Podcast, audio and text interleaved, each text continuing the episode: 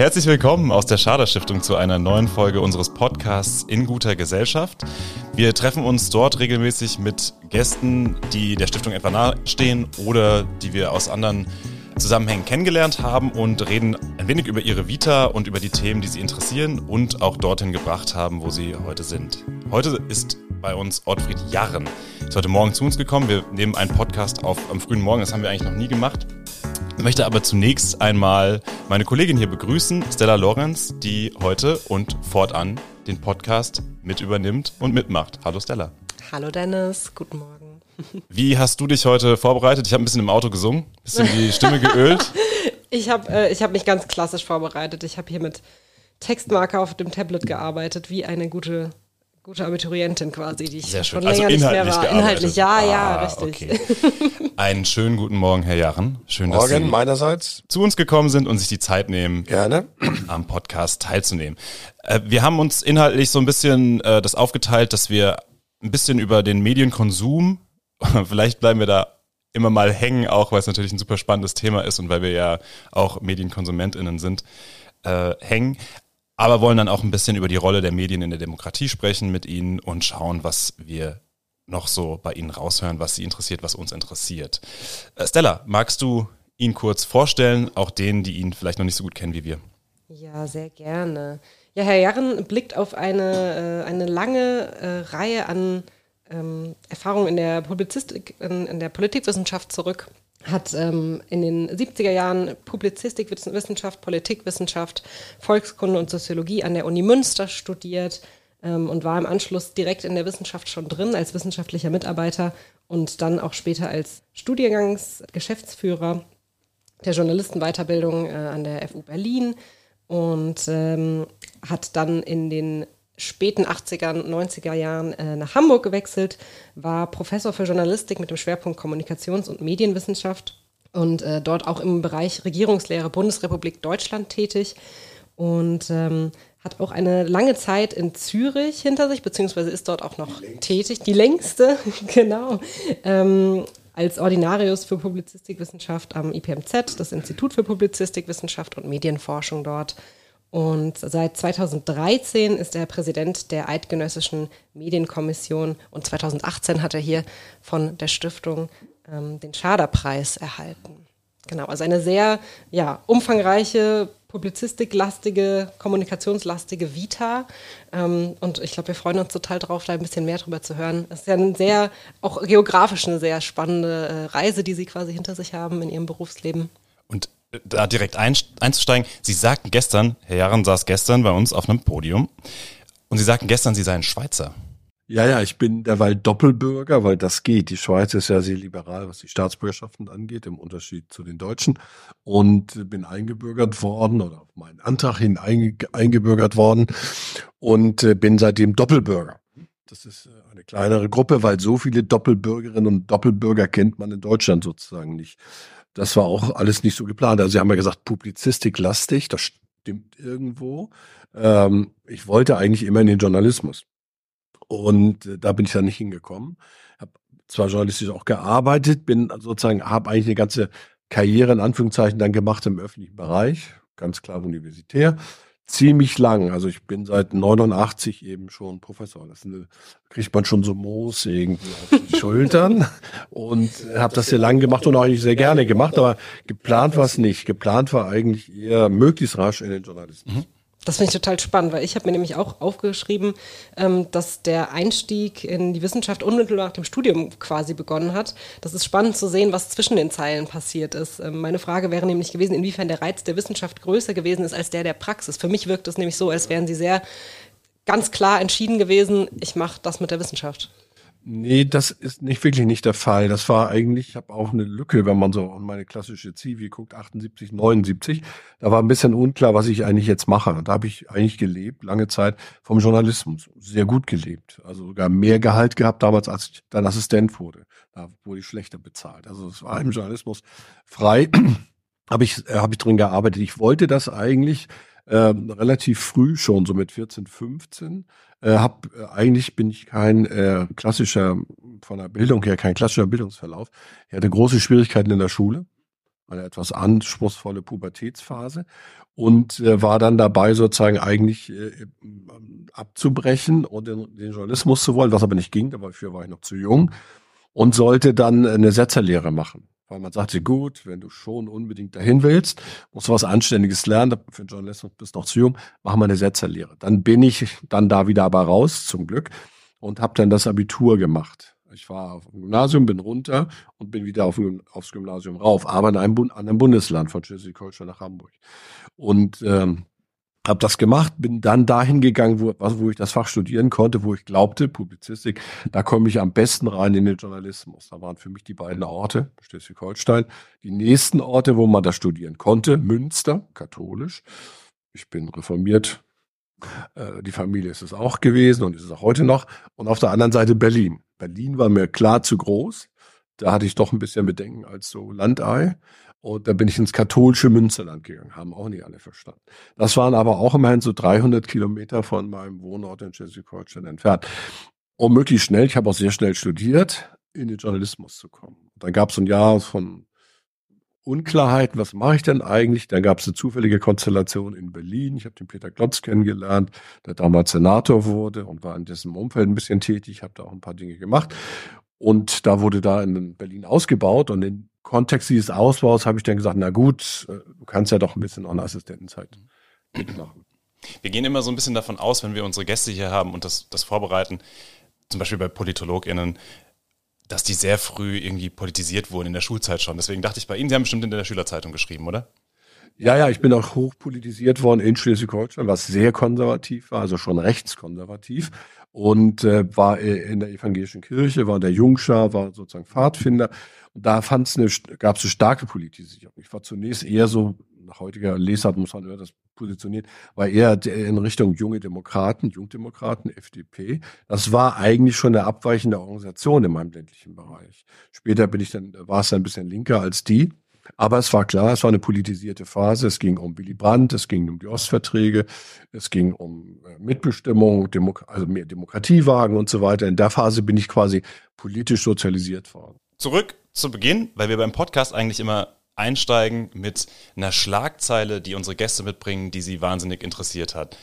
Würde ich Sie auch zunächst fragen, und dann habe ich natürlich ganz viele Fragen zu Schlagzeilen an sich. Aber gibt es irgendwas, was Sie in den vergangenen Tagen ich habe eine, Ahnung, aber gibt es was, was Sie stark getroffen hat oder was, Sie, was Ihnen in Erinnerung geblieben ist?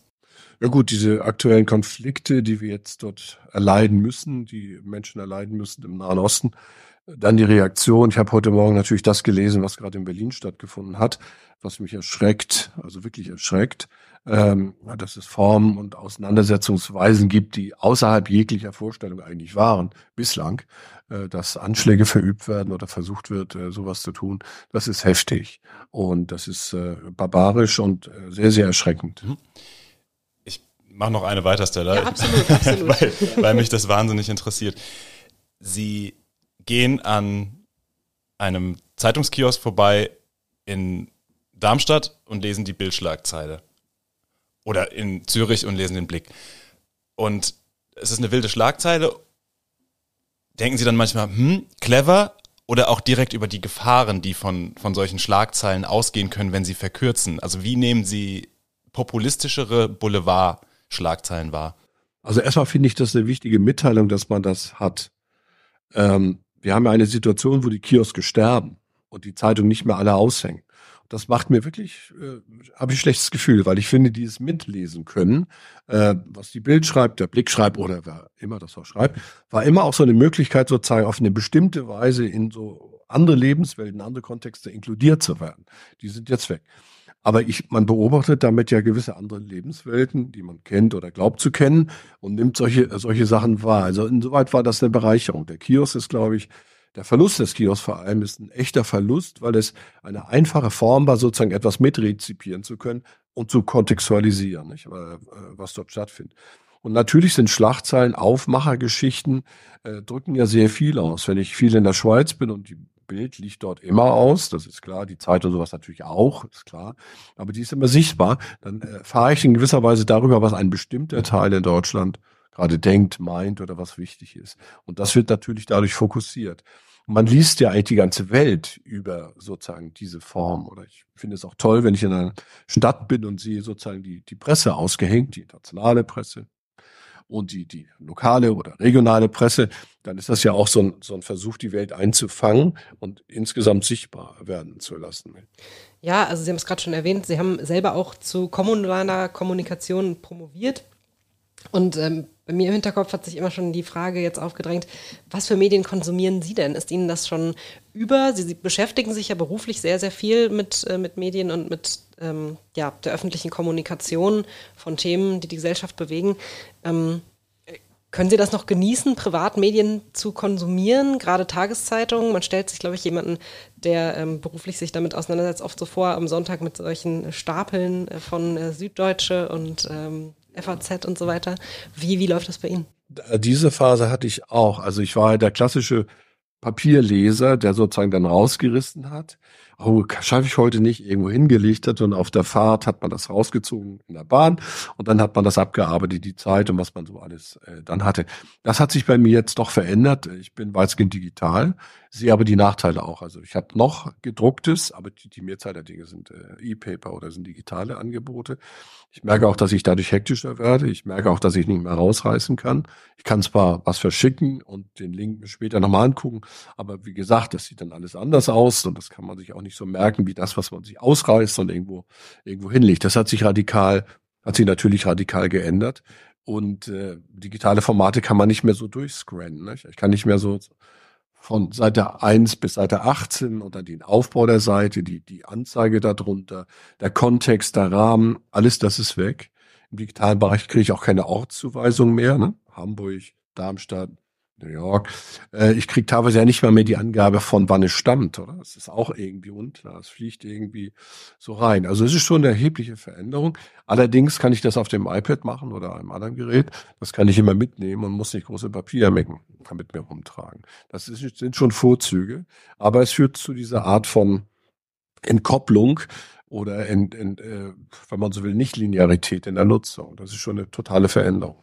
Was diese Entkopplung nochmal ein bisschen vielleicht beschleunigt oder auch stärker zeigt, ist der Schritt der vielen Medienhäuser auch in andere Kanäle reinzugehen. Also zum Beispiel, ich, ich nehme mal das Beispiel Podcast, weil wir hier gerade einen drehen.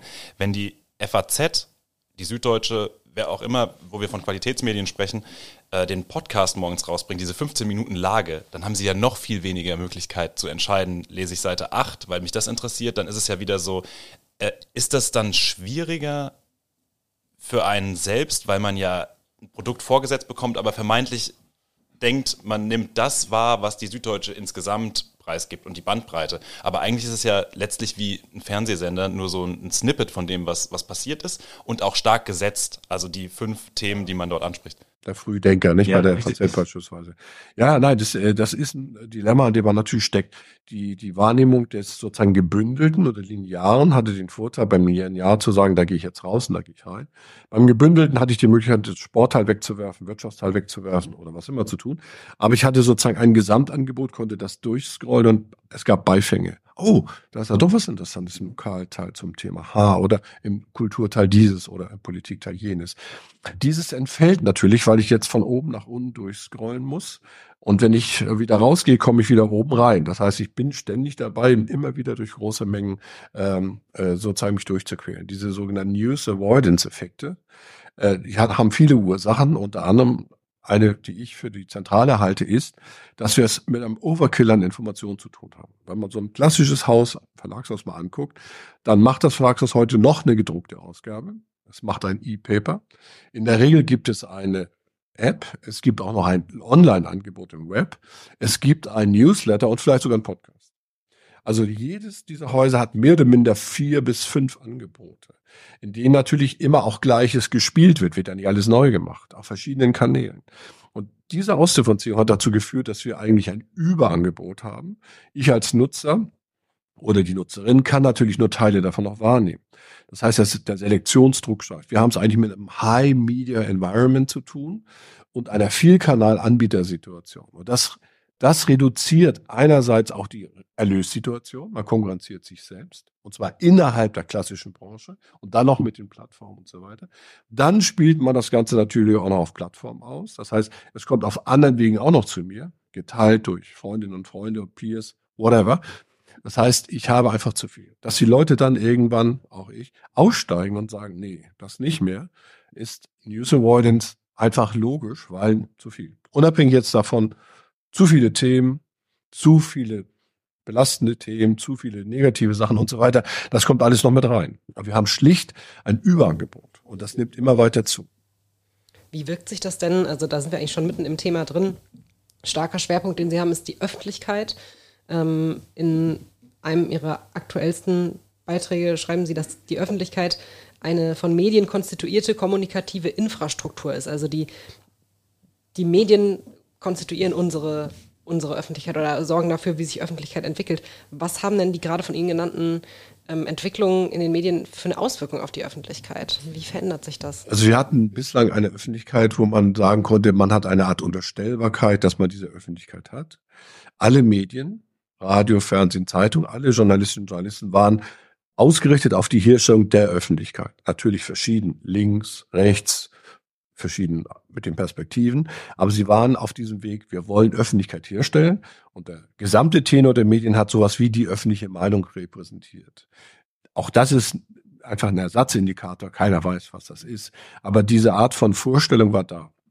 Die haben wir in der Form nicht mehr, weil dieses gemeinsame Bezug auf ein gemeinsames Ziel, wir stellen die Öffentlichkeit her, die ist wichtig für Demokratie, Politik, Integration, sozialen Zusammenhalt. Das sind die zentralen Themen. Und da drin beobachten wir uns untereinander. Journalismus beobachtet sich hier untereinander. Wir schreiben übereinander und greifen aufeinander auf. Dieses System der Wechselseitigkeit, der Orientierung aneinander, miteinander auf ein fiktives Publikum, auch das kannte man nicht, aber es gab die Idee, wir wollen ein Publikum erreichen. Das hat sich aufgelöst, weil durch die Plattform etwas dazugekommen ist, wo nur Bereitstellung stattfindet, keine Produktion und wo ich nie weiß, gibt es da überhaupt ein Publikum oder entsteht dadurch Interaktion, Personalisierung, Algorithmen ein Publikum. Plötzlich ist diese, diese, diese Bezugspunkt auf die Allgemeinheit, die Öffentlichkeit sozusagen verloren gegangen. Und das hat jetzt Auswirkungen auf die kommerziellen Bedingungen, unter denen Medien sind, auf die Reichweite, die sie haben und die Relevanz, die sie haben. Darauf haben sie reagiert Sie haben War Room-ähnliche Räume eingerichtet, in dem Sie Tag und Nacht sitzen, beobachten die Konkurrenz oben, was machen die gerade und tracken das, was auch die tracken, um sozusagen möglichst starke Publikumseffekte zu erzielen, Reichweite.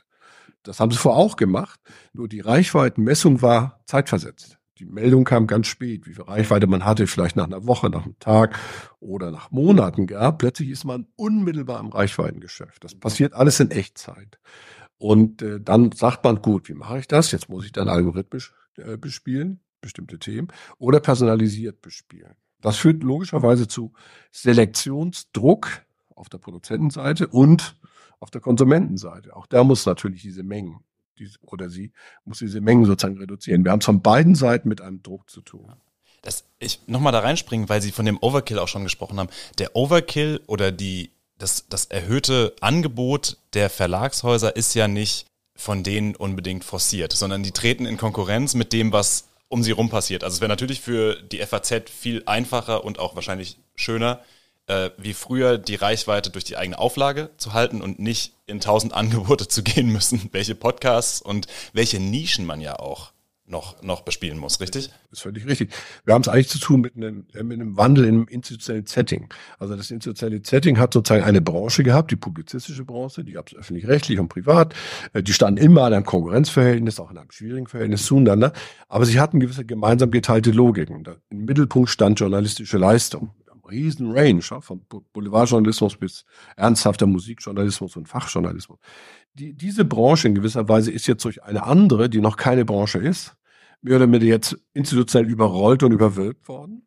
Und die eine Branche, die publizistische, muss sich an die Logiken der Bereitstellung und der Verbreitung dieser anderen Branche anpassen. Die müssen Anpassungsleistung bringen. Die können nicht mehr frei entscheiden. Die haben sozusagen ihre Marktmacht verloren, ihre Deutungsmacht verloren, ihre Distributionsmacht verloren. Sie haben vollständig alles eingebüßt und müssen jetzt sehen, wie sie sich dort arrangieren und andererseits, wie sie ihr anderes Kerngeschäft sozusagen pflegen. Der Prozess geht meines Erachtens in eine klare Richtung. Es wird einen massiven Abbau in der Publizistik geben müssen, weil er sich ökonomisch in der Form, wie er zurzeit aufgestellt hat, nicht halten kann. Das ist nicht finanzierbar und nicht refinanzierbar. Und die Plattformen werden sozusagen ihrerseits auch nichts machen müssen. Die können einfach warten äh, und sind die Profiteure. Denn jeder, der eine Zielgruppe erreichen will, beispielsweise mit Funk, ist darauf angewiesen, de facto auf eine Plattform zu gehen. Denn der öffentlich-rechtliche Rundfunk, der Funk betreibt, hat keine Plattform mit einer vergleichbaren Reichweite, Akzeptanz und ist überhaupt nicht bekannt. Also das, was ich gestern auch in dem Statement sagte, wir haben mit dem Internet Verbreitungsstrukturen bekommen, die global sind, die faktisch die Verbreitungskosten auf Null senken.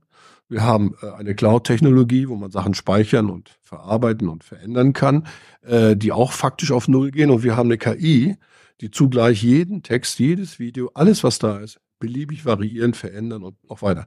Damit sinken nochmal die Preise. Äh, für Textproduzentinnen, Bildproduzenten oder wer immer, die haben alle das Problem, dass sie KI sozusagen mitproduziert. Das heißt, eigentlich haben wir es zu tun mit einem, einem Verlustmarkt, wo der stark technisch gesteuert ist und wo die Distribution etc. technisch läuft und äh, zu einer massiven Veränderung führt dessen, was wir zumindest bislang kennen. Das erstmal sacken lassen. ja, also ich glaube, das ähm, ist eine Entwicklung, die irgendwie schon auch beängstigend ist. Also gerade vielleicht für Sie als jemand, der auch äh, für den Journalismus gebrannt hat lange Zeit, ähm, das mit anzusehen, äh, wie sich das entwickelt.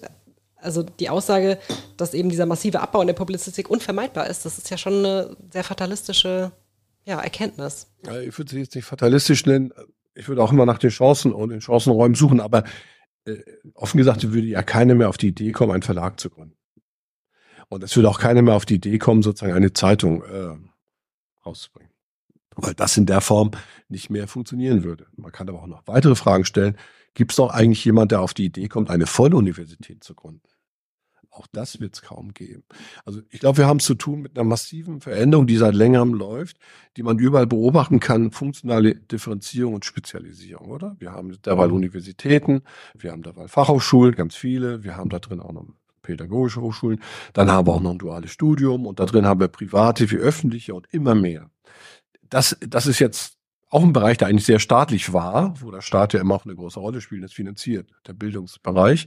Das haben wir nicht in der Schule, da wird noch rigide darauf geachtet, dass es nicht dazu kommt, aber in anderen Bereichen haben wir das. Und das ist eine logische Konsequenz von sozialer Differenzierung.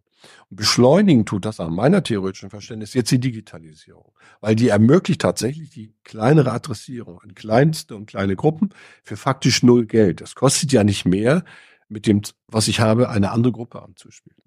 Das bedeutet aber erstmal nur, dass das klassische Geschäft weg ist. Und das heißt, jetzt muss man Wege finden, wie man mit neuen An Angeboten und an anderen Anbietern, die übrigens auch weniger Kosten haben, die müssen keine Druckereien mehr betreiben, keine Sender mehr besitzen, sozusagen Zielgruppen zu erreichen. Das ist schwierig, Podcasts zu machen oder ähnliches. Sie haben darüber gesprochen. Das ist schwierig, aber es bedeutet auch, dass es möglich ist. Und diese, dieser Möglichkeitsraum, da sind wir momentan in der Defensive in Europa, weil wir sowohl beim Internet wie bei den Clouds als auch bei der KI nicht vorne laufen. Also wir laufen eher hinten. Das heißt, da muss was passieren, um sozusagen diese Innovationsfähigkeit für unsere Zwecke in Europa sprachlich divers, vielfältig, kleine Räume, föderalistisch stark in jedem Land und so weiter, da Angebote zu entwickeln. Das halte ich nicht für nicht möglich, sondern wir sind überrollt worden jetzt erstmal von großen Plattformen, großen Playern, Amazon und so weiter. Jetzt müssen wir versuchen, sozusagen unsere Position daran zu finden und den Markt uns zu erschließen. Ich springe ein Stück weiter zur Demokratie, weil die Demokratie ja auch davon leben muss, dass sie informierte BürgerInnen hat. Und die Idee, dass der Bereich Medien, der große Bereich Medien fragmentierter wird, spricht ja auch dafür, dass er mehr Menschen ein Angebot machen kann. Da kommen Gefahren raus, gar keine Frage. Aber weil Sie jetzt gerade noch mal von den Verlagen sprachen oder von den Menschen in der Publizistik, wir sind in den Tagen der Frankfurter Buchmesse, die mehr Aussteller wieder hat als sonst, die mehr Publikum anziehen wird. Also die Nachfrage ist ja da. Und jetzt sind da vielleicht auch viele Menschen, die sagen, okay, von den klassischen Medien, und das ist dann ein Begriff, über den wir vielleicht nochmal sprechen müssen, oder auch die Aufgabe der öffentlich-rechtlichen, aber von den klassischen Medien fühle ich mich nicht abgeholt und ich hole mir das ein bisschen woanders. Die, der Wahrheitsgehalt, wie gesagt, das ist alles schwierig und so, aber erstmal ja eine gute Sache, richtig vielen Menschen ein Angebot zu machen, oder? Absolut.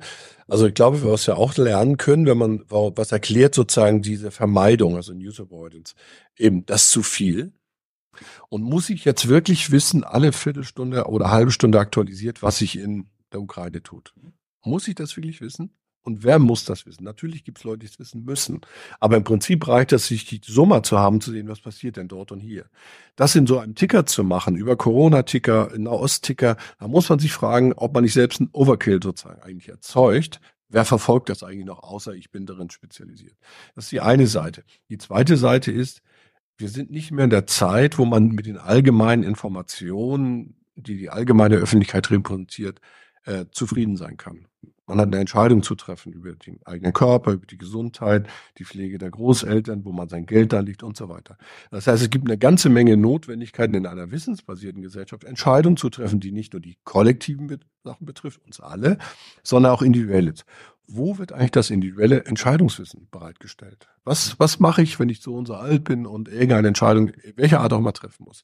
Da gibt es ein Defizit. Der Journalismus bedient immer nur und sehr stark das aktuell Laufende ganz massiv, aber das dahinterliegende weniger. Das kann ich dann teilweise über bestimmte Produkte, ich sage jetzt die Zeit oder andere auch schon. Aber da gibt's nicht viel. Da bin ich im Publikum-Zeitschriftenmarkt, der ist durchkommerzialisiert und macht entspricht ja nicht diesen Wünschen der Informationen zwingen. Da gibt's auch nicht kommerzielles, aber das Dominante ist das kommerzielle. Also in einer Wissensgesellschaft, wieder Differenzierung, müssen Angebote da sein, sollten Angebote da sein, die vertiefende Informationsbeschaffung ermöglichen. Und da gibt's Schwächen, weil so, wenn der Journalismus nur oben kratzt und nicht nach unten geht. Man sieht ja so Table Media, es gibt ja so Versuche, Stärke, diese Art von vertiefenden Angeboten zu machen. Und ich glaube, in diese Richtung muss sich das auch bewegen. Technisch ist es auch möglich. Oberflächeninfo, die Linkstruktur dahinter, klick an, schau, was andere machen und geh noch tiefer runter. Wir bieten dir auch was. Dieser Schritt muss dann gemacht werden, oder? Dieses Angebot muss gemacht werden. Da kommen Fragen, wie man das bezahlt, ist schon alles klar, ist nicht einfach. Aber mit diesem Angebot für alle nur das Allgemeine, das reicht nicht mehr. Wir können ja nicht sagen, Klimathema, Verkehrsthema, Karbonisierung, welches Thema auch immer, die sind hochverwissenschaftlich, hochkomplex. Auch im Alltag, wenn ich das zu Hause umsetzen will, sind die kompliziert. Also brauche ich auch andere Wissensqualitäten und andere Informationsqualitäten. Und die sind noch nicht da. Und die sind ja auch sehr zielgruppenabhängig, wenn ich mir anschaue, was in der Generation Alpha an Medienkonsum oder an MedienkonsumentInnen heranwächst, ähm, wie sich das entwickelt. Ich sehe es ja jetzt schon in, in meinem Bekanntenkreis oder im jüngeren Bekanntenkreis, dass einfach die, die Medien, das Medienkonsumverhalten sich so stark verändert hat und lange Informationen eigentlich kaum noch eine Chance haben. Ähm, und dass man sich nur noch über Instagram informiert, das ist, glaube ich, viel gängiger in der jüngeren Generation, als das viele aus den älteren Generationen wahrhaben wollen. Dass die Schlagzeilen dort wahrgenommen werden und dass solche Sachen wie ähm, gerade jetzt äh, in, in Krisenzeiten so viel auch Qualitätsmedien auf Falschinformationen aufspringen, ähm, die dann einfach schnell konsumiert werden, weil diese Zielgruppe sich eben dort die Informationen holt. Und das ist, halte ich für extrem spannend, aber auch extrem problematisch. Wie beurteilen Sie das denn? Das sieht man ja empirisch. Das ist richtig, was Sie sagen, dass sozusagen die, die Newsbeschaffung sozusagen über Plattformbasierend äh, passiert. Dann ist es ja entkontextualisiert. Nicht? Dann sehe ich irgendwas. Ist es aber aus einer konservativen Zeitung? Ist es aus einer linken Zeitung? Ist es, wo, wo ist es eigentlich her? Diese Fragen stellen sich ja sofort. Äh, die Zuordnungsprobleme beginnen. Dann habe ich aber immerhin meine Peers. Ich teile das ja mit anderen und weiß, die steht da, der steht eher hier, der kennt dies und jenes. Also das gibt auch diesen positiven Teil. Das heißt, man teilt was gemeinsam. Dieses gemeinsame Teilen hat ein Risiko, nämlich, dass ich zu einer Bubble werde, was ich nicht werden muss. Aber es hat auch den Vorteil, dass ich das mit anderen austauschen kann, was ich mit Journalistinnen und Journalisten eben kaum machen kann. Also es ist ambivalent zu lesen. Das Problem scheint mir zu sein, die nicht mehr Unterscheidbarkeit zwischen journalistischen Produkten mit einem gewissen Qualitätsanspruch und anderen Produkten jeglicher Art. Also auch PR wäre ein Produkt durchaus gut, kann das ja sein, von einer Wissenschaftsorganisation gut gemacht. Deswegen habe ich immer auch in der Schweiz in der Zeit der Medienkommission mit dafür plädiert, wir brauchen eigentlich eine Kennzeichnungspflicht und zwar oder Option Proved Content. Alle journalistischen Beiträge, die jemand erzeugt hat, sollten hinten sowas wie ein hier ein grünes Logo haben, der Hersteller dieser Information, Nachricht, Meldung hat sich zu bestimmten Standards verpflichtet. Alle anderen würde ich gar nicht regulieren. Das ist ein irrer Glauben, man könnte das alles kontrollieren. Man kann ja nicht unterscheiden, was die Technische Hochschule Darmstadt macht, die bestimmt in ihrer Wissenschaftskommunikation gute Sachen macht und keineswegs negativ sein muss, aber daneben gibt es irgendwie ganz viele andere Player, sondern die Publizistik zu schützen, indem man sie sozusagen zertifiziert und Journalistinnen und Journalisten, freie, kleine Redaktionen wie große Häuser, sozusagen in ein gleiches System zu bringen. Proved Content. Da kann ich sagen, gut, wenn ich sichere Informationen suche, dann kann ich mich hoffentlich auf dieses Logo verlassen. Es ist eine Unterscheidungshilfe, die bei einem immer mehr an Informationen stattfinden sollte und müsste. Dann bräuchte ich aber Vertrauen in die, die diesen Proof-Content-Stempel geben. Und das ist ja das, was so ein bisschen das ist ein Problem, haben Sie völlig recht. Das ist äh, der Akkreditierungsverfahren, Zertifizierungsverfahren dahinter. Auch die sind immer problematisch. Jede Akkreditierung jeder Hochschule ist ein Problem. Da kann ich jederzeit sagen, ja, das sind ja wieder die Eliten, mhm, die, die genau, wechselseitig das. Aber das ist so. Wir kommen nicht umhin zu sagen, dass natürlich Journalismus und Journalismus prüft Wissen auf die Qualität und entscheidet und entscheidet. In der Wissenschaft wird das auch so gemacht. Es gibt kein alternatives Verfahren. Ich kann nicht über Informationen abstimmen lassen. Ich kann auch nicht über richtig und falsch wissenschaftlich abstimmen lassen, sondern das sind immer auf Zeit definierte Peer-Verfahren. Sie können nicht wissenschaftlich abstimmen lassen, aber man sieht ja, dass man emotional abstimmen lassen kann über Likes und Herzen und ja, aber ich glaube, die Aufrechterhaltung äh, einer gewissen Ordnung von Verlässlichkeit, die ich ja brauche, setzt voraus, dass ich solche Verfahren habe. Die Wissenschaft ist ja auch nicht sicher. Da gibt's Fälschung, da gibt's Betrug, da gibt's alles Mögliche. Und das Wissen der, der Wissenschaft Follow the Science ist ein problematischer Begriff, ähm, ist auch immer nur temporär. Nichts ist sicher. Aber es gibt ein Versprechen, dass man versucht, so gut man kann, durch Review-Verfahren und so weiter, dafür zu sorgen, dass gewisse Qualitäten eingehalten werden. Macht auch der Journalismus. Das, glaube ich, auch wird Bestand haben. Wenn man jetzt die wilden Sachen und Herrn Trump und den Irrsinn, der da verbreitet ist, beiseite nimmt, es gibt in der Gesellschaft die funktionale Notwendigkeit, nicht nur normativ, sondern funktional, ich muss mich verlassen können. Ich muss wissen können, ob das stimmt, wenn ich jetzt mein Geld dahin gebe oder glaube ich sei krank und so weiter. Es gibt elementare Dinge. Man entscheidet über Sachen, nicht nur die Gemeinschaft, sondern auch über seine eigenen Dinge auch. Das ist meines Erachtens meine feste Überzeugung. Auch diese funktionale Notwendigkeit führt dazu, dass man bestimmte Dinge sicher wissen will. Dann verlasse ich mich auf irgendwelche Systeme oder Entscheidungen oder Profis, Professionelle. Ich habe keine, habe auch keine Wahl. Auch wenn ich zum Arzt gehe, muss ich mich letztlich auf den Arzt oder die Ärzte, ich kann da auch drei aufsuchen, muss ich mich auf die verlassen. Ich habe dort auch keine Wahl. Das heißt, dieses grundsätzlich ja durch historische Prozesse entstandene professionelle, das in Frage zu stellen, wir da das Ende von jeder Zivilisation, wie wir sie, wie wir sie haben. Dass das momentan knirscht und kritisiert wird, das ist klar. Und dass darüber diskutiert werden muss, ob Nachrichtenwerte glücklich machende Selektionskriterien alleine sind, ist völlig klar. Aber äh, diese Debatte muss erstmal geführt werden und diese, dieser Bestand muss auch gesichert werden. Da, darf ich noch eine Frage stellen, Stella? Ähm, weil es mich, also ich komme drauf, weil Sie vorhin eingangs schon sagten, dass Sie, wenn Sie eine Zeitung aufschlagen, auch die Anzeige zum Beispiel wahrnehmen.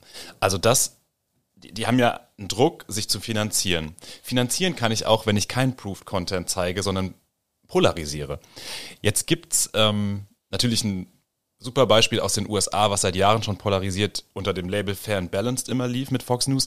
Und es gibt jetzt ein Angebot, ein ähnliches in, in Deutschland, also würde ich denen mal zuschreiben, diese News, N-I-U-S Geschichte die auch ein 24-Stunden-Kanal sind und die wahrscheinlich nur davon leben, die überhaupt kein Interesse hätten, glaube ich, einen Proved-Stempel hinten drauf zu bekommen, weil das ihre Hörerinnenschaft oder Zuseherinnenschaft, ich weiß nicht, wo sie überall sind, äh, wahrscheinlich abschrecken würde.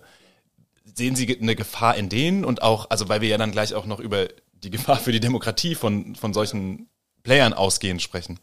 Wir haben ja ganz gute Forschung, die ja zeigt, dass in bestimmten Krisensituationen, wenn es sehr kompliziert ist, die Leute interessanterweise immer zum öffentlichen Angebot zurückgehen, oder? In Grenzsituationen. In der Grenzsituation, wenn ich was sicher wissen will, gehe ich dahin. Auch die, die nur Privatradio oder Privatfernsehen gucken, die gibt's ja, gehen dann dorthin und sagen, ja gut, Tagesschau oder man, man äh, geht dorthin. Das ist bisher auch die Qualität, die besondere Qualität der öffentlichen Anbieter, dass sie diese Anerkennung haben. Und Sie glauben, die bleibt so? Naja, die verändert sich auch, aber äh, die, die, die Notwendigkeit, diesen sicheren Hafen zu haben, auch wenn ich ludisch überall unterwegs bin, dann zu wissen, oh, Spiel hier und da und dort, ja, jetzt muss ich dann doch vielleicht mal gucken. Diese Qualität zu sichern, ist, glaube ich, eine gesellschaftliche Notwendigkeit. Also die ist normativ für mich gegeben, funktional aber auch. Die, wird dann auch kommen. Die Finanzierung ist das Problem. Ich kann natürlich ein Angebot, was einen gesellschaftlichen Anspruch hat, individuell wie, wie kollektiv schlecht finanzieren, wenn ich nicht mehr sicher bin über meine Reichweite und die Nutzungswahrscheinlichkeit. Wenn ich sozusagen immer mehr Mobilität und Differenzierung in der, in der Gesellschaft habe und Vielfalt heute wünsche ich mir das und morgen wünsche ich mir das. Teilweise ist das ja so. Dann kann der Produzent ja nicht sicher wissen, was er eigentlich produzieren soll. Ich bringe mal so ein Lieblingsbeispiel von mir. Wer würde eigentlich für Afrika-Berichterstattung bezahlen? Und wer interessiert sich für Afrika-Berichterstattung? Einfach pauschal mal, einfach so. Wenige. Äh, wenn ich das anbieten würde, würde ich keinen Erfolg haben. Ich kann mit der Berichterstattung über Afrika deren Kultur, deren wirtschaftliche Herausforderungen, deren wirtschaftliche Leistung und Erfolge interessiert sich offen kaum. Das könnte man als Kuppelprodukt mitverkaufen, weil es mit, halt mitlief. Aber ich glaube, es ist unbestritten, dass nicht nur wegen Migration und Flüchtlingen, sondern Leben und Tod und was immer dort auch stattfindet, dass es eine Notwendigkeit gibt, sich mit Afrika genauso auseinanderzusetzen wie mit, wie mit anderen Themen oder Kontinenten und so auch. Das heißt, die Frage stellt sich, wie das finanziert werden kann. Und äh, das lässt sich unter privaten wirtschaftlichen Refinanzierungsbedingungen eben teilweise nicht mehr finanzieren. Gerne. Zweites Beispiel. Journalisten stellen Öffentlichkeit her. Journalistinnen und Journalisten stellen Öffentlichkeit her. Sie gehen zum Beispiel zu einem Gericht, setzen sich dort in die Öffentlichkeit, sind vielleicht die einzige Person, die dort sitzt. Und es wird eine Verhandlung durchgeführt und darüber wird danach nicht mal beschrieben, geschrieben, weil das Thema gar nicht interessant war. Aber der Moment der Herrschung der Öffentlichkeit durch eine dritte Person ist eine elementare Voraussetzung für Rechtsstaatlichkeit, Demokratie und Sicherstellung, dass nicht Illegitimes passiert oder zu einer Gemeinderatssitzung zu gehen, wo vielleicht nur die Gemeinderäte sitzen und so. Und da steht eine Person, macht dann die Öffentlichkeit. Der Wert äh, auch der, der, der ganzen Demokratie ist abhängig davon, dass diese dritte Person sozusagen irgendwo da ist. Und das muss man notfalls öffentlich finanzieren. Wir wissen ja von News Deserts, dort haben wir Korruption, dort haben wir Vetternwirtschaft, dort haben wir alles Üble, wenn man so will, systematisch stärker. Das heißt, diese es ist eine zwingende Notwendigkeit, funktional wie normativ, das eigentlich zu haben. Das zu finanzieren und zu begründen, das ist die eigentliche Aufgabe. Also erstmal zu begründen, warum es das braucht und dann die Finanzierung mit zu organisieren. Teil ist davon ist dann öffentliche Aufgabe, öffentlicher Rundfunk. Also das heißt, der wird finanziert, dass er diese Leistung zu erbringen hat. Und der wird sich auch verändern müssen. Der kann nicht dauernd Krimis abstrahlen oder irgendwelche Tralala-Sendungen machen. Die macht er im Übermaß. Der ist eigentlich verpflichtet, diese Art von äh, elementaren gesellschaftlichen Aufgaben zu übernehmen. Und wie gesagt, ich argumentiere da immer funktional und normativ. Aber funktional, wir brauchen das. Es gibt keine Alternative. Wenn jeder und jeder von uns sich jedes Mal neu irgendwie über was informieren müsste, die Zeit hätte ja niemand. Man kann es nicht mal. Mir stellt sich jetzt vor allem die Frage nach der Umsetzung. Also wie realistisch ist das, das zeitnah vor allem irgendwie in die Gänge zu kriegen und wie kann das funktionieren? Es geht meines Erachtens, das ist leider so, wenn wir mal gucken, wie es mit der Publizistik war, über Krisen. Wir hatten den Faschismus, schlimmste, schlimmste Form von Verachtung und Menschen äh, sind massenhaft getötet worden. Und es war dann die Frage, was machen wir denn? Da gab es ein paar Grundsätze, wie zum Beispiel, nie wieder darf der Staat oder staatliche Kräfte oder einzelne Kräfte die Medien beherrschen dürfen. Die Alliierten haben den Deutschen durchgesetzt, den öffentlichen Rundfunk. Die Deutschen wären nicht auf die Idee gekommen, das zu erfinden. Das war schon ein Zwang, der aber richtig war und korrekt war, dass man Pluralität nur sichert durch, durch Vielfalt und auch durch föderale Strukturen und so weiter. Man lernt leider aus den Krisen. Und ich glaube, dass es schon so ist, dass wir auch den Krisen, die wir jetzt haben, äh, wahrscheinlich lernen müssen, wenn wir sichere Gesellschaften haben wollen, und zwar schlicht nur sicher, dass, ich, äh, dass man dann Dinge tun muss ähm, und anders machen muss als die, die man bislang äh, gemacht hat. Es, es geht über Krisen. Ich glaube nicht leider, dass es durch rationale Aufklärung alleine reichen, sondern durch die Krise, dass ich destruktive Elemente habe, wo ich sage, die will ich nicht. Jetzt ist das Kind in den Bach gefallen oder welches Bild man auch will. Äh, jetzt muss sozusagen was gesichert werden. Aber es geht scheinbar nicht anders, weil die Einsichtsfähigkeit zu gering ist. Meine, wir schlittern, was die Plattform angeht, in ein letztlich nicht reguliertes Phänomen. Es gibt keine hinreichende Regulierung. Also das, was man versucht, auch europäisch versucht, reicht ja nicht aus. Also das Falsche oder die Fake-Sachen, die alle rauszufischen, ist gar nicht technisch möglich.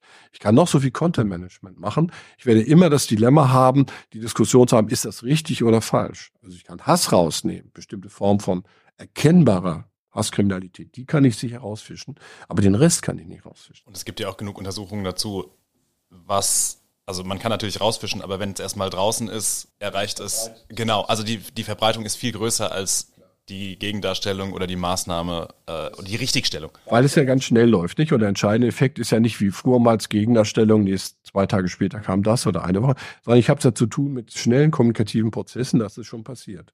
Und das kann zu Fehlentscheidungen führen, zum Beispiel im Geldmarkt, oder? Plötzlich stürzt eine Währung ab oder ja, eine Kurs, eine, haben wir alles ja schon gehabt. Das heißt, das sind für mich Krisenphänomene, die werden wir auch noch in größerer Zahl kriegen. Ich glaube nicht, dass das, äh, was man bislang macht, ausreichend ist, um sich zu schützen vor diesen Dingen. Und Informationskriege werden geführt. Das weiß jede und jeder. Wir sind in einem Zeitalter, wo alle Mächte, die Einfluss nehmen wollen, auch Informations- und Cyberkriege führen, auch mit Informationen. Ich habe noch eine Frage an den Schweizer. Und zwar, die, also die Gefahren für die Demokratie, die wir jetzt hier immer besprechen, sehen wir nicht alles ganz so, so, so schwarz und es ist eine wehrhafte Demokratie und das, das merken wir ja auch gerade. Aber an der Schweiz interessiert mich natürlich trotzdem noch, wenn es eine direkte Demokratie ist, wo viel über auch, auch da würde ich wieder sagen, polarisierende Volksentscheide läuft, ähm, welche Rolle Medien dort einnehmen können auch weil es natürlich dann um die Beeinflussung eines jeden geht für eine bestimmte Position. Also macht es ja viel einfacher als bei einer abstrakteren Wahl eines Parlaments. Absolut. Also man kann, man muss ein paar Bedingungen natürlich sehen. Es ist ein relativ kleines Land, es ist überschaubar, es hat aber mehrere Sprachen. Aber die Abstimmungen, die geführt werden jedes Quartal, äh, sowohl eidgenossenschaftlich, also für die gesamte, für das ganze Land oder für die Kantone, haben immer eine Vorlaufzeit. Es gibt eine Initiative. Diese Initiative muss so und so viel Unterschriften haben. Das heißt, es gibt schon mal eine Debatte, um die Unterschriften zusammen zu haben.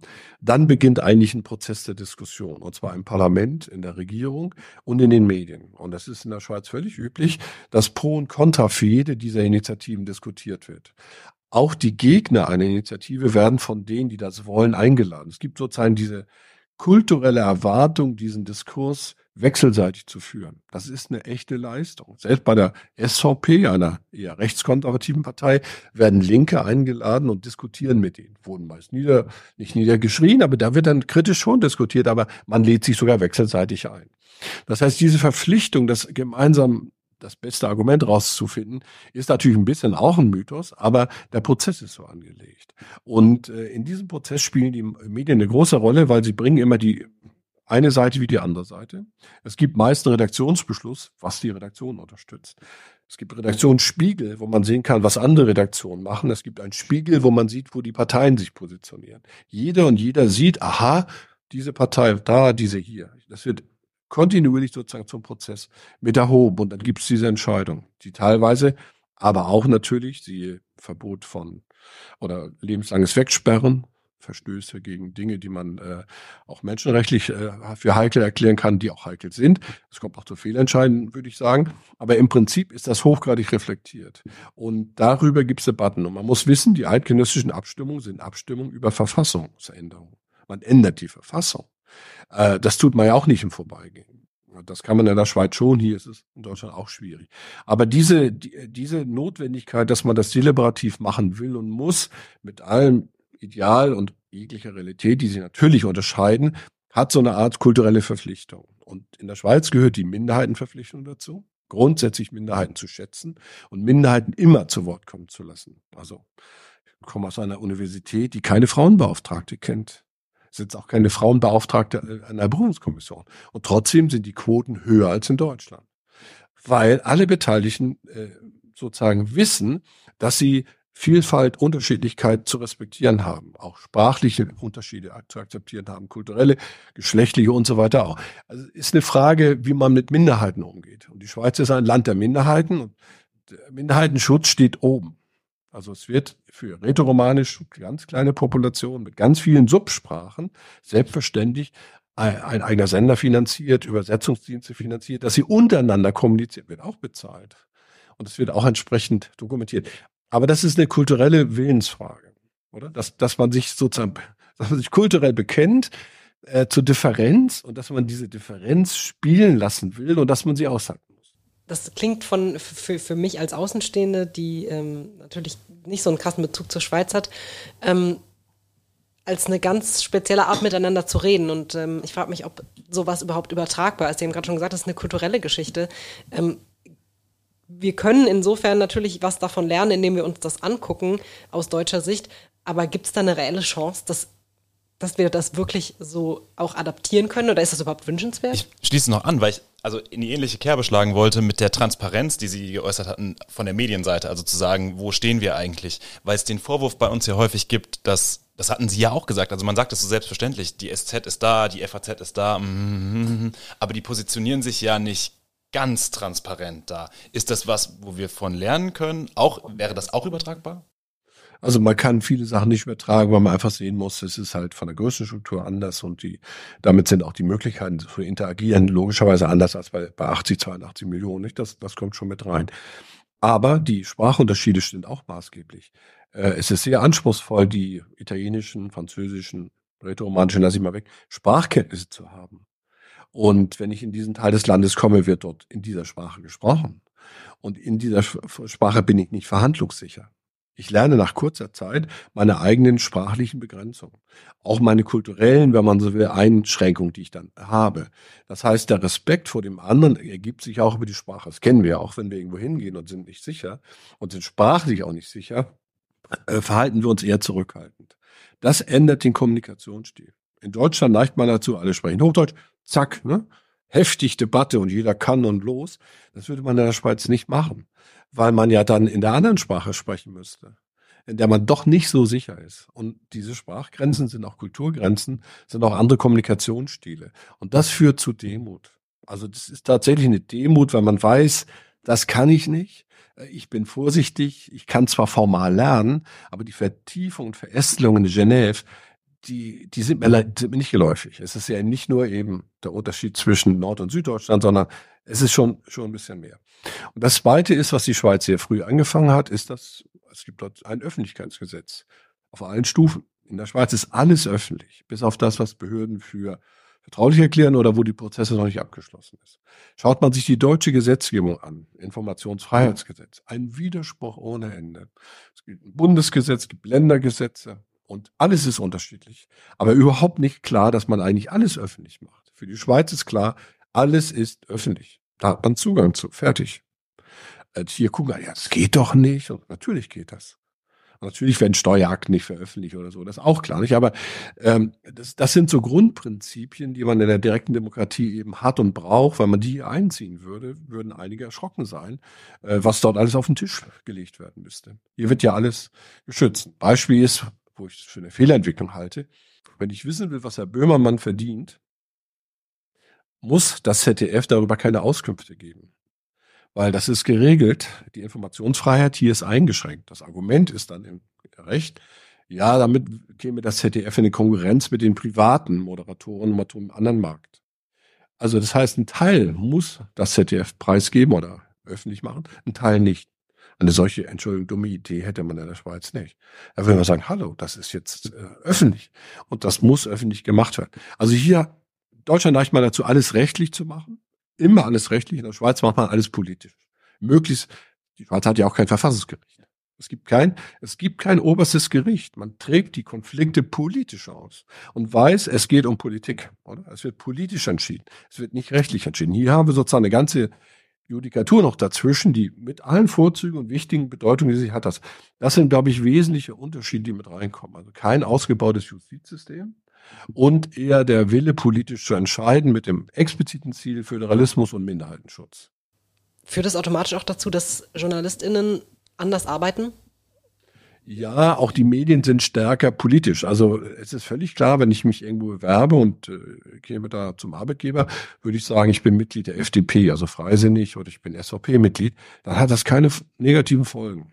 Es wird sogar geschätzt die Universitäten, die Hochschulen äh, und andere stellen ihre Mitarbeiter frei, dass sie politisch arbeiten. Also das Engagement einer Partei ist nicht irgendwas, was man für keiner wissen, für geheim erklärt oder, oder peinlich oder so, sondern das ist etwas, was geschätzt wird. Das Engagement in der Zivilgesellschaft in allen möglichen Formen ist Teil sozusagen eigentlich der, der DNA. Die hat, das pflegt man, das hat man. Aber wie gesagt, das hat auch zu tun mit Kleinstaatlichkeit. Aber die Journalisten sind auch noch sehr stark, im Unterschied zu den Deutschen, parteipolitisch affiner. Es ist nicht mehr so, dass der, der Tagesanzeiger äh, jetzt irgendwie parteipolitisch in Zürich ist, aber er, er, kommt eher aus der linkeren Ecke. Die NZZ bekanntlich kommt aus der freisinnigen Ecke. Natürlich sind die nicht mehr Freisinn und so weiter, aber diese Art von Verknüpfung, die wird auch akzeptiert. Also dieses Normative spielt in der Schweiz immer noch eine stärkere Rolle als in Deutschland. Und da sind die Journalisten auch durchaus normativ unterwegs.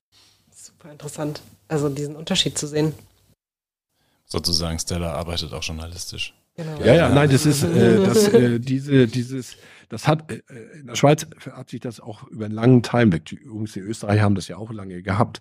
Also es gibt in den Kleinstaaten natürlich ein ausgeprägteres sozusagen Interesse an der Erhaltung von diesen Substrukturen und die der Föderalismus führt ja zu sehr kleinen kleinen Gebieten. Es gibt Halbkantone, oder, wo die Zahl der Population sehr klein ist. Also Tessin, Vollkanton 350.000 Menschen nur. Die bilden eine Sprachgruppe und sind ein eigener Substaat und natürlich ein Kanton. Es ist verdammt klein. 305, da macht man natürlich zwei Fernsehprogramme, Radioprogramme und die haben Zeitung. Das kann man nur verstehen, weil sozusagen äh, das, weil man es alimentiert, oder? Das wäre maglich. Ich finde es aber spannend, dass es in der Schweiz offensichtlich so verankert ist, dass es darüber keine Debatten gibt. Denn andersrum bei uns, Sie hatten vorhin darüber gesprochen, dass der öffentlich-rechtliche Rundfunk sich verändern muss und verändern wird und es ja auch an manchen Stellen schon tut. Aber wenn ich jetzt drüber nachdenke, dass es auch bei uns wahnsinnig viele Gruppen gibt, die eine andere Sprache sprechen, die kein Deutsch sprechen und die man mitnehmen muss, denn sie sind BürgerInnen hier, sie wählen und sie wollen genauso informiert werden. Und wenn ich jetzt überlege, dass es in verschiedenen Sprachen Angebot, es gibt welche, aber dass es breiter wird einfach, weil die Gruppe natürlich groß ist und größer wird, dass man denen ein Angebot macht, was das für einen Aufschrei geben würde. Ja, das habe ich gestern Abend in der Veranstaltung gesagt, das fällt einem ja wieder auf, wenn man mehr in Deutschland ist und das bin ich zurzeit mehr. Ähm, da bin ich fast schon erschrocken. Äh, alles ist hier deutschsprachig. Wir haben große Gruppen von Leuten mit Migrationshintergrund, die und Zuwandererinnen und Zuwanderer und Ausländerinnen und Ausländer, also die auch gar nicht eingebürgert werden wollen. Also selbst das englischsprachige Angebot ist ja bescheiden, also kommunale, also also auch, auch Angebote von Verwaltung. Erst recht das Angebot natürlich in den Medien. Und wir haben ein Europa der Mehrsprachigkeit. Das ist eine Norm, oder? Das ist Europaratsnorm, die lautet, die Mehrsprachigkeit ist das Ziel. Die Schweiz versucht das zu pflegen auch mit all diesen Widersprüchen, die es da gibt, macht das aber. Es muss auch alles in allen Sprachen verfügbar sein. Das ist so. Hier ist nichts in allen Sprachen verfügbar. Also das ist wirklich äh, stehen geblieben, obwohl wir längst in Deutschland ein Migrationsland haben mit unglaublich vielen Sprachgruppen, kultureller Vielfalt, die man ja begrüßen sollte, die natürlich auch abgeholt werden müssen und irgendwie einbezogen werden müssen, auch wenn sie natürlich am Ende des Tages Deutsch sprechen können sollten. Aber äh, das das ist schon erschreckend, wie wenig Angebot das gemacht wird. Und dann gehen die Leute zu Gegenangeboten, die vielleicht nicht dieses Proved Content drauf haben, die irgendwo anders agieren in, in einem Raum, wo man einfach nicht mehr weiß oder wo man wahrscheinlich nie wusste, wie, wie der Wahrheitsgehalt. Ja, und die Deutschen bauen sich da auch, ich bin gerade an einem Projekt mit Lokalen beschäftigt, lokaler Information, Kommunikation wieder, bauen sich da auch was auf, äh, wo sie sich selbst täuschen. Zum Beispiel die Daten, IVW, also die Feststellung der Verbreitung von, von äh, Zeitung, wird nur die deutschsprachige Bevölkerung, und zwar die deutschsprachige Bevölkerung, nur berücksichtigt. Wenn ich so messe, komme ich zu Ergebnissen, die ganz positiv scheinen. Aber das ist natürlich nicht so, wenn ich die Realität angucke, wie viele Leute nicht zur sogenannten deutschsprachigen Bevölkerung gehören äh, und diese Kriterien mal anschaue. Das heißt, man misst dauernd Sachen nach der eigenen Logik, aber sieht nicht, dass man längst das hatte. Also der Umgang des ganzen Themas mit Migration, wenn ich von außen drauf schaue, hat schon was sehr Erschreckendes. Äh, wir haben logischerweise die Notwendigkeit, Menschen aufnehmen zu sollen und zu müssen. Das ist eine ethische Verpflichtung, auch eine humanitäre Verpflichtung. Das ist aber vielleicht zu trennen von den Arbeitskräften, die man braucht. Nur das ist nochmal zu trennen von, was weiß ich, gewünschten Leuten, die man haben will.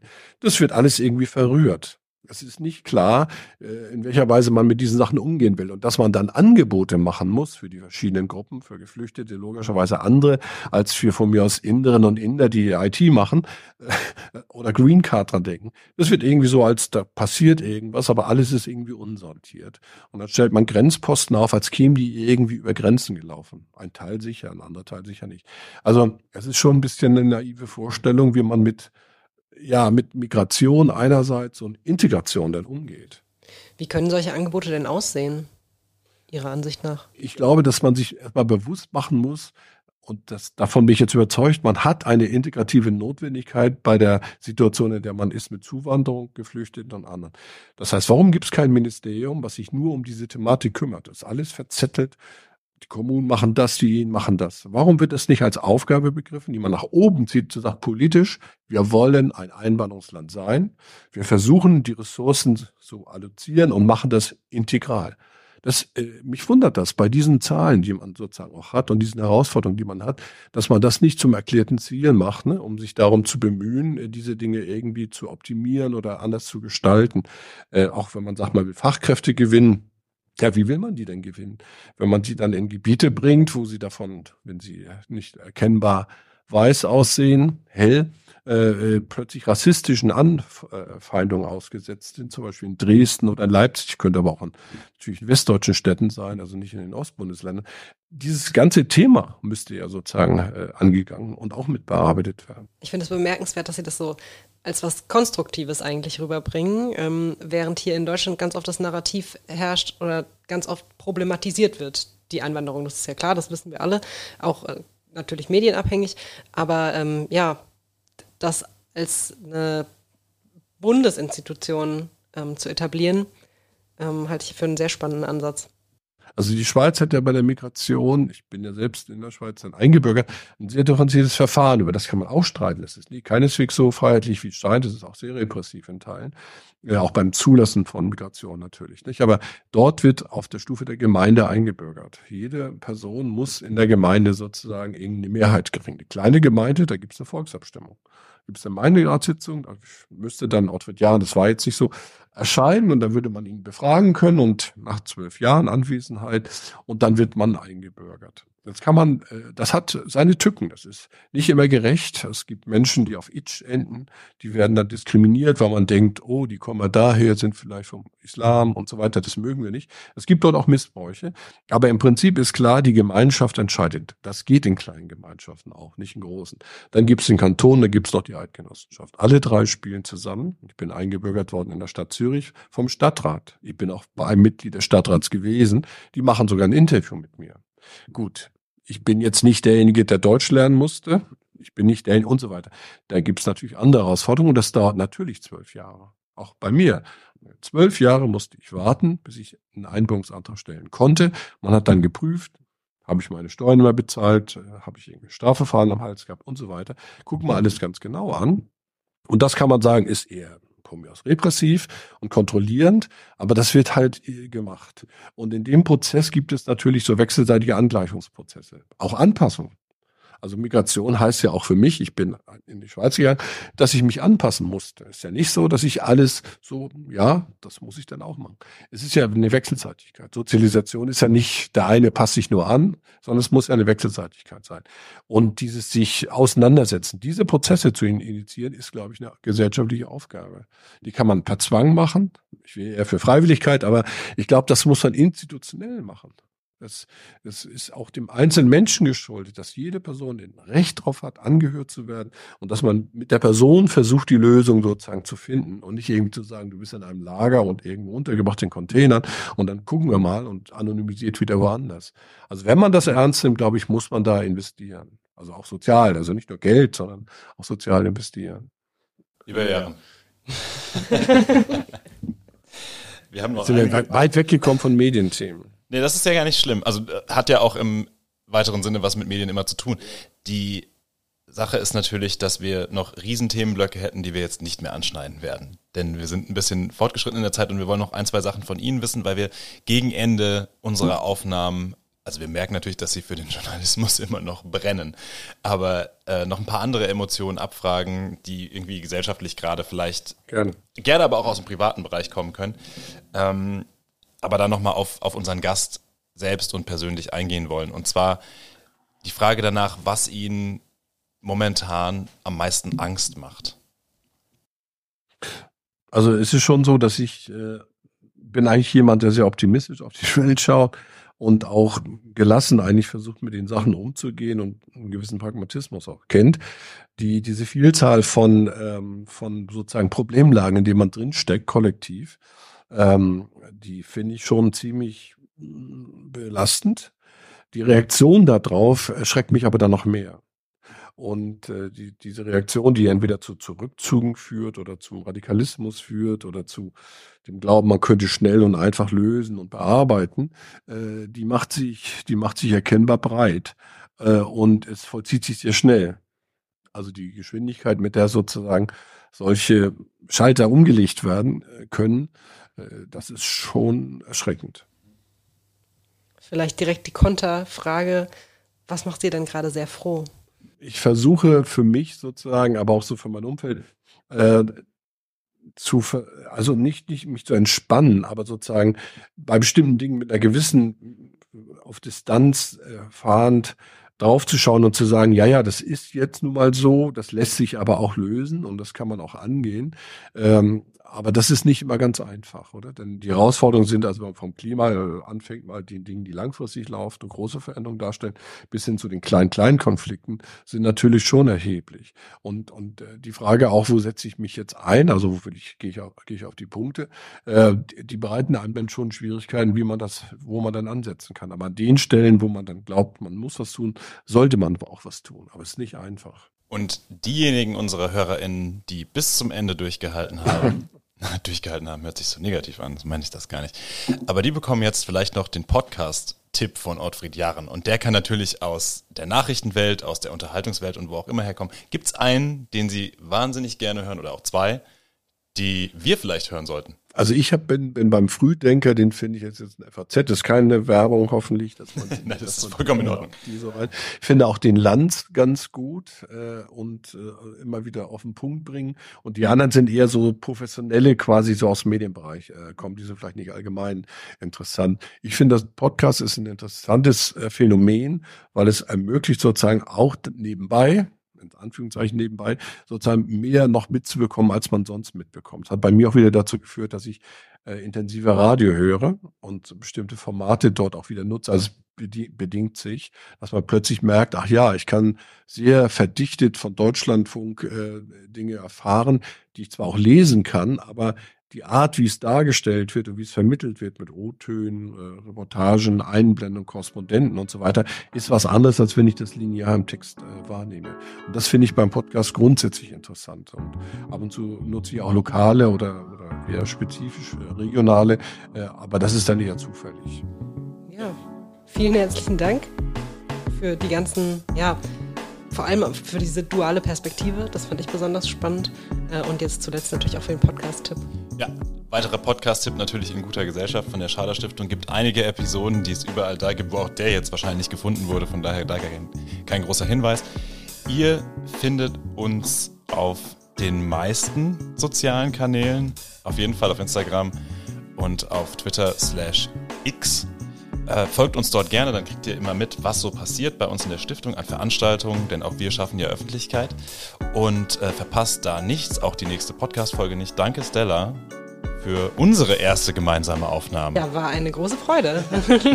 ja, und herzlichen Dank für die Einladung. Natürlich Ihnen vielen Dank fürs Kommen und wir freuen uns darauf, wenn ihr weiterhin uns treu bleibt und immer wieder mal reinhört. Einen schönen Tag. Tschüss.